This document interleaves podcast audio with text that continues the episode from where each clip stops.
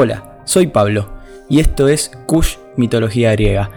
Va a ser un programa donde vamos a hablar de 12 héroes mitológicos, héroes o heroínas, dioses o diosas y le vamos a dar un acercamiento a la realidad, mito versus realidad. Puedes seguirme en Instagram como Kush Podcaster. Si te copa, seguí escuchando. Estrenamos Kush Mitología Griega como les adelanté, hoy vamos a hablar de Medusa. La gorgona Medusa. Pero, ¿fue siempre una gorgona? Antes que nada, lo que tenemos que saber es que Medusa en todas las películas y en la mayoría de los libros está mostrada como una bestia, como un monstruo, como una asesina. Pero acá lo que vamos a demostrar es que no, no siempre fue así y nunca lo fue realmente. Así que, sin más preámbulo, vamos a arrancar. Los padres de Medusa eran Forcis y Seto, eran divinidades. Ella tenía dos hermanas, Esteno y Euríale. Ambas eran gorgonas. Esteno, que era la del medio, era de gran tamaño, era mitad serpiente y mitad eh, mujer, y su cabello, como lo sabemos, eran serpientes venenosas como todas las gorgonas. Y Euríale, lo mismo, era la mayor de las hermanas, era la más fuerte y era inmortal, era la única que poseía la inmortalidad. Medusa, cuando arrancó la vida de Medusa, era una mujer común y corriente devota de Atenea, es decir, que tenía una devoción religiosa hacia Atenea y su objetivo en la vida, el de Medusa, era ser sacerdotisa, de Atenea justamente. Creció y ella era la más hermosa, todos querían tenerla y venerarla. Pero ¿qué pasa? Medusa le dijo que no a todos los hombres porque ella tenía que ser virgen para poder ser sacerdotisa de Atenea. Entonces nunca se rindió al amor. Esto es lo mismo que pasa ahora con las monjas. Medusa hacía los trabajos de forma perfecta.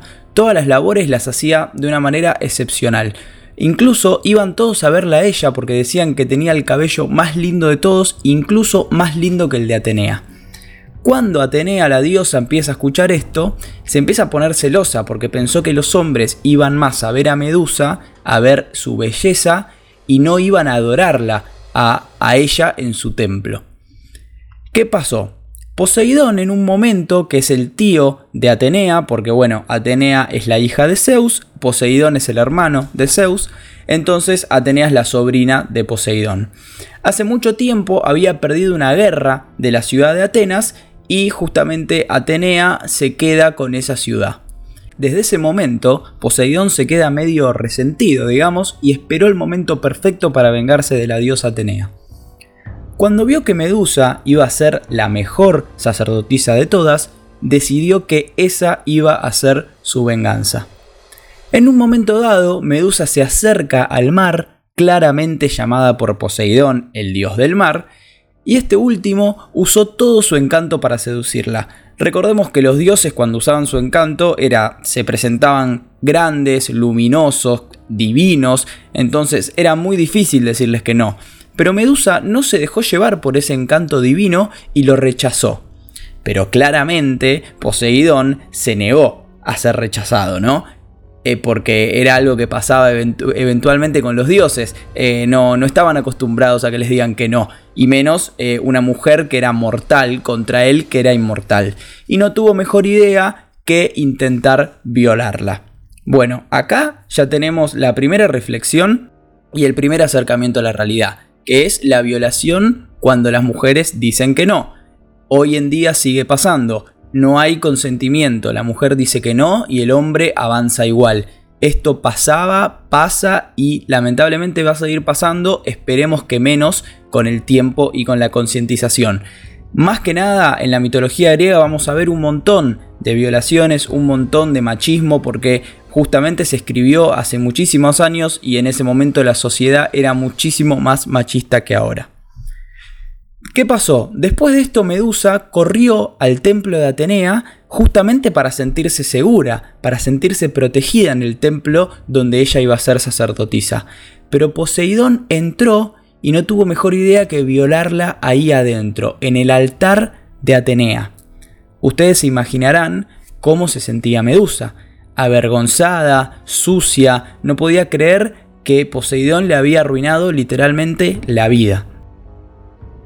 Atenea, cuando se entera de todo esto, recuerden que son dioses, se debe haber enterado ahí al instante, se entera, en vez de enojarse con Poseidón, la culpa a Medusa, diciendo que ella era la que desviaba a los hombres por cómo era, por cómo se vestía, porque era linda y por las cosas que hacía, por cómo realizaba sus trabajos de sacerdotisa.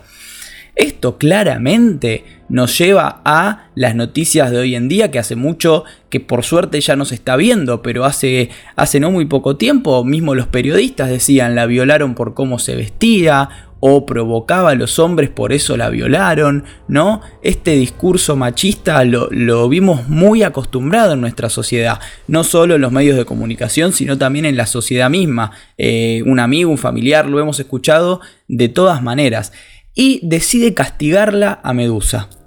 Medusa claramente se queda tirada en el piso llorando, no pudiendo creer lo que le había pasado, hasta que llega Ificles, que era un amigo de ella de la infancia.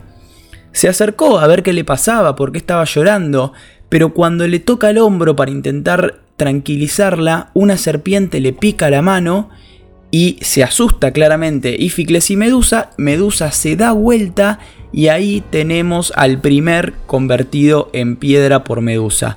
Ificles queda petrificado con la mirada de la gorgona, porque ya es una gorgona, ahora sí.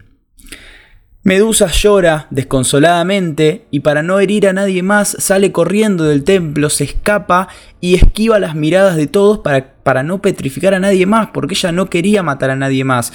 Por eso les digo que a veces eh, está, está identificada como un monstruo en las películas que le gustaba matar y no era así, no fue así la verdadera historia.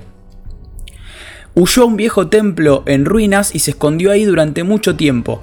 Muchos intentaron encima ir a cazarla porque era considerada un monstruo, un cuco, eh, y, y, querían obtener ese premio de haber matado a Medusa, pero nadie pudo salvo Perseo, que es otra historia que vamos a contar en otro momento más adelante. Tiempo después, Medusa se da cuenta que ese templo era un viejo culto a Atenea, es decir, Medusa seguía rindiéndole cultos a la diosa incluso con lo que le había pasado. Podemos notar que esta mujer, Medusa obviamente, era una mujer con unas convicciones muy fuertes, ¿no? Porque primero le dice que no a un dios para poder ser sacerdotisa, es decir, se niega a la divinidad, no se resiste ante un dios, y ante un hombre para poder cumplir con su sueño de ser sacerdotisa.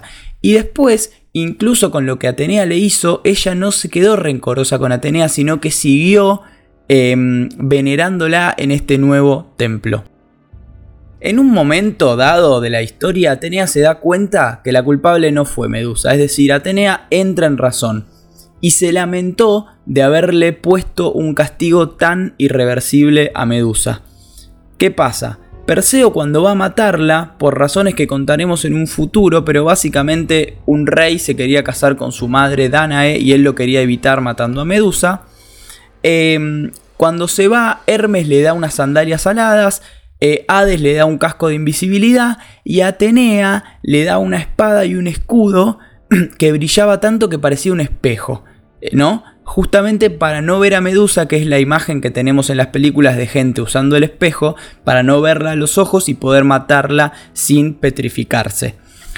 Em, entonces, acá tenemos como, como una doble mirada con Atenea, ¿no? Como que primero fue súper machista, súper violenta, le, la, mandó al muere a Medusa, la, la internó en una cuarentena eterna, no poder interactuar nunca más con ninguna persona, la convirtió en un monstruo pero después se da cuenta, reconoce el error, reconoce la violación de Poseidón y trata de remendar el error dándole la solución a Perseo de cómo matarla.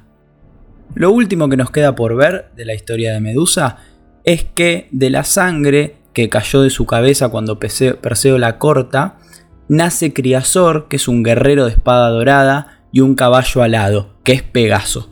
¿Por qué nacen estos dos héroes? Eh, tan puros, porque bueno, el caballo alado es el, es el animal más puro de la mitología. Esto es por las semillas de que tenía Medusa de Poseidón en su cuerpo. Recuerden que los dioses eran muy fértiles. Y justamente tenía la pureza que Poseidón le había robado a Medusa, la inocencia, la virginidad, toda esa pureza la tienen los hijos de Medusa que nacieron de su sangre. Em, después de esto, ahora sí tenemos el acercamiento a la realidad. Y yo lo dividí en dos partes. Primero, ¿qué representa Medusa? Bueno, Medusa representa el miedo que tienen los hombres de caer ante los hechizos o ante la mirada de una mujer, que es algo muy común y muy normal y que calculo, como yo les digo, de algún lado los griegos sacaron las cosas, ¿no? Los mitos no salen de ningún lado, pueden salir del miedo, de las cosas que no entienden. Entonces quizás esto lo pudieron haber sacado por el lado de la, mirada que mata, ¿no? Las mujeres que matan con la mirada, que, que te dejan hechizados y te dejan boludo, vamos a decirlo así, boludo por amor. Después tenemos otra vez una contradicción con Atenea. ¿Por qué? Porque Atenea en su templo forjaba mujeres fuertes, porque ella quería que estén en el templo trabajando y no criando niños o niñas en su casa. Entonces acá tenemos una contradicción, porque ella fue súper machista, culpando a Medusa de una violación y destinándola a un futuro totalmente en soledad por algo que no fue su culpa, pero por el otro lado tenemos a la Atenea feminista que se da cuenta del error y, la, y lo remienda matándola, ¿no? No, es, no remendó ningún error en realidad, pero bueno, la mata por lo menos, le, le frena ese sufrimiento eterno que le había impuesto de no poder hablar nunca más con nadie sin matarlo. Y aparte, bueno, en su templo em, fortalecía o si se quiere empoderaba a las mujeres tratando de que trabajen ahí y no estén en la casa con, con sus hijos y que bueno, ese trabajo también lo pueden hacer los padres.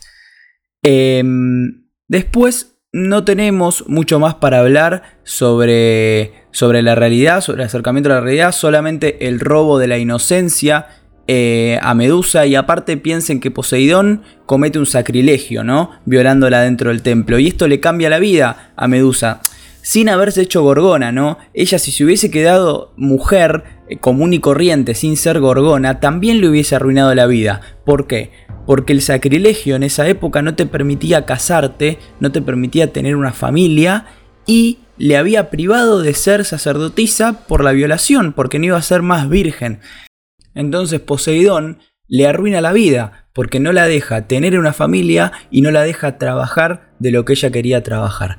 Eh, realmente la actitud de Poseidón es deplorable y la actitud de Atenea peor porque en vez de eh, acercarse y quizás incluso decirle a Atenea, bueno, te dejo ser sacerdotisa igual porque esto que pasó no fue tu culpa, no, encima la culpa y la manda a eh, ser una, una bestia, un monstruo de por vida.